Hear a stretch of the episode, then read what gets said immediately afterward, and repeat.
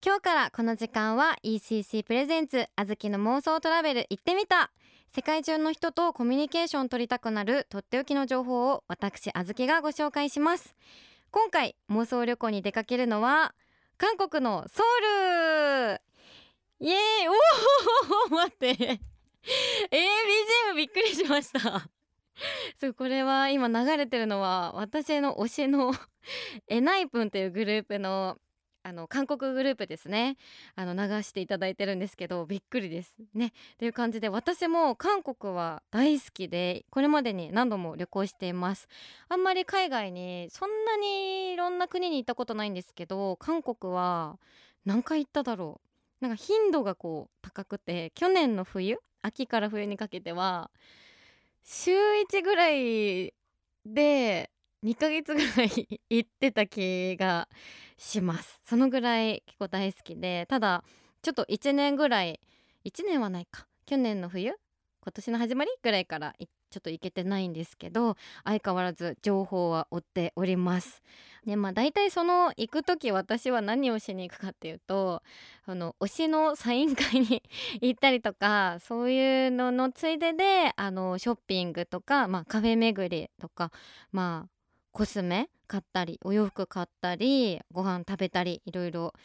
しています。でまあねあの韓国ねソウルとかまあいろいろあってまあ日本でも韓国ブーム続いておりますが今回は韓国グルメについてお話ししていきたいなと思っております。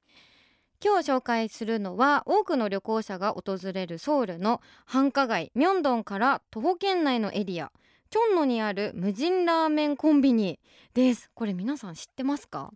私も最近 TikTok なんか SNS であの見てあそんなのあるんだってなったんですけどまあミョンドンって言ったら結構もうかなり有名な観光スポットねエリアですよね。でそこにあるチョンノにある無人ラーメンコンビニということでそこの扉を開けて中に入るとおよそ50種類の袋ラーメンが壁いっぱいに並べられています。はいその中から食べたいものを選んで無人レジで購入。でそこでもやしやキムチネギチーズなどのトッピングをしたら専用マシンがラーメンを作ってくれます。すごいですね。専用マシンが作るラーメンはちょうどいい硬さでお家で作るより美味しいんだそうです。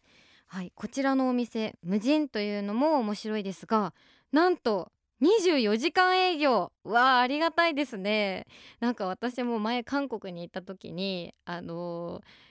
すごい次の日朝早くてで夜まで用事があってもうお店もどこも開いてなくて夜ご飯どうしようお腹空いてるみたいな時にコンビニしか開いてなかったんですよ。でもなんかこんな無人ラーメンコンビニまあここもコンビニですけどラーメンなんかねトッピングとかできるぐらい本格的なの作れるんだったらすごい便利だしなんかこう思い出にもなりますよね。コンビニでこうちゃちゃっと買ってホテルで悲しく食べる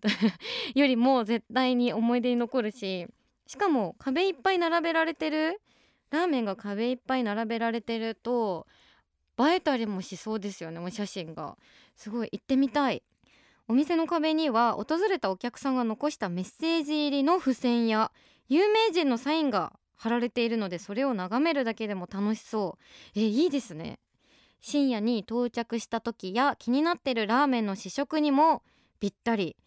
というわけで。いやいいですね。韓国のラーメンって美味しいですよね。なんか独特で。まあ基本辛いのが多いと思うんですけどのぐりだっけな？みたいなやつとかは辛くないのであの辛いのが苦手な方にもとってもおすすめです。はい。とかまあ日本で人気なのだと、まあ、辛ラーメンとか。まあラーメンと聞かれたらラーメンじゃないかもだけどプルダックポックミョンとかもとっても人気ですよね。であとなんかお土産にラーメン買おうかなと思っても、まあ、正直日本で食べたことあるそういう辛ラーメンとか有名じゃないやつだとどれが美味しいのかわからないじゃないですか。だからまあねあのさっきもお話ししたと思うんですけど試食するのにもぴったりですよね。そこでなんか美味しいものがあったらまあじゃあお友達にこれとこれ買ってこうみたいな。まああの袋ラーメンだとあんまりかさばらずにこう現地でしか売ってないまだ日本で売ってないものとかもあるから喜ばれやすいと思うのですごいいいですね。でなんかあれですよね。SNS で見た感じだとすごい薄いカップ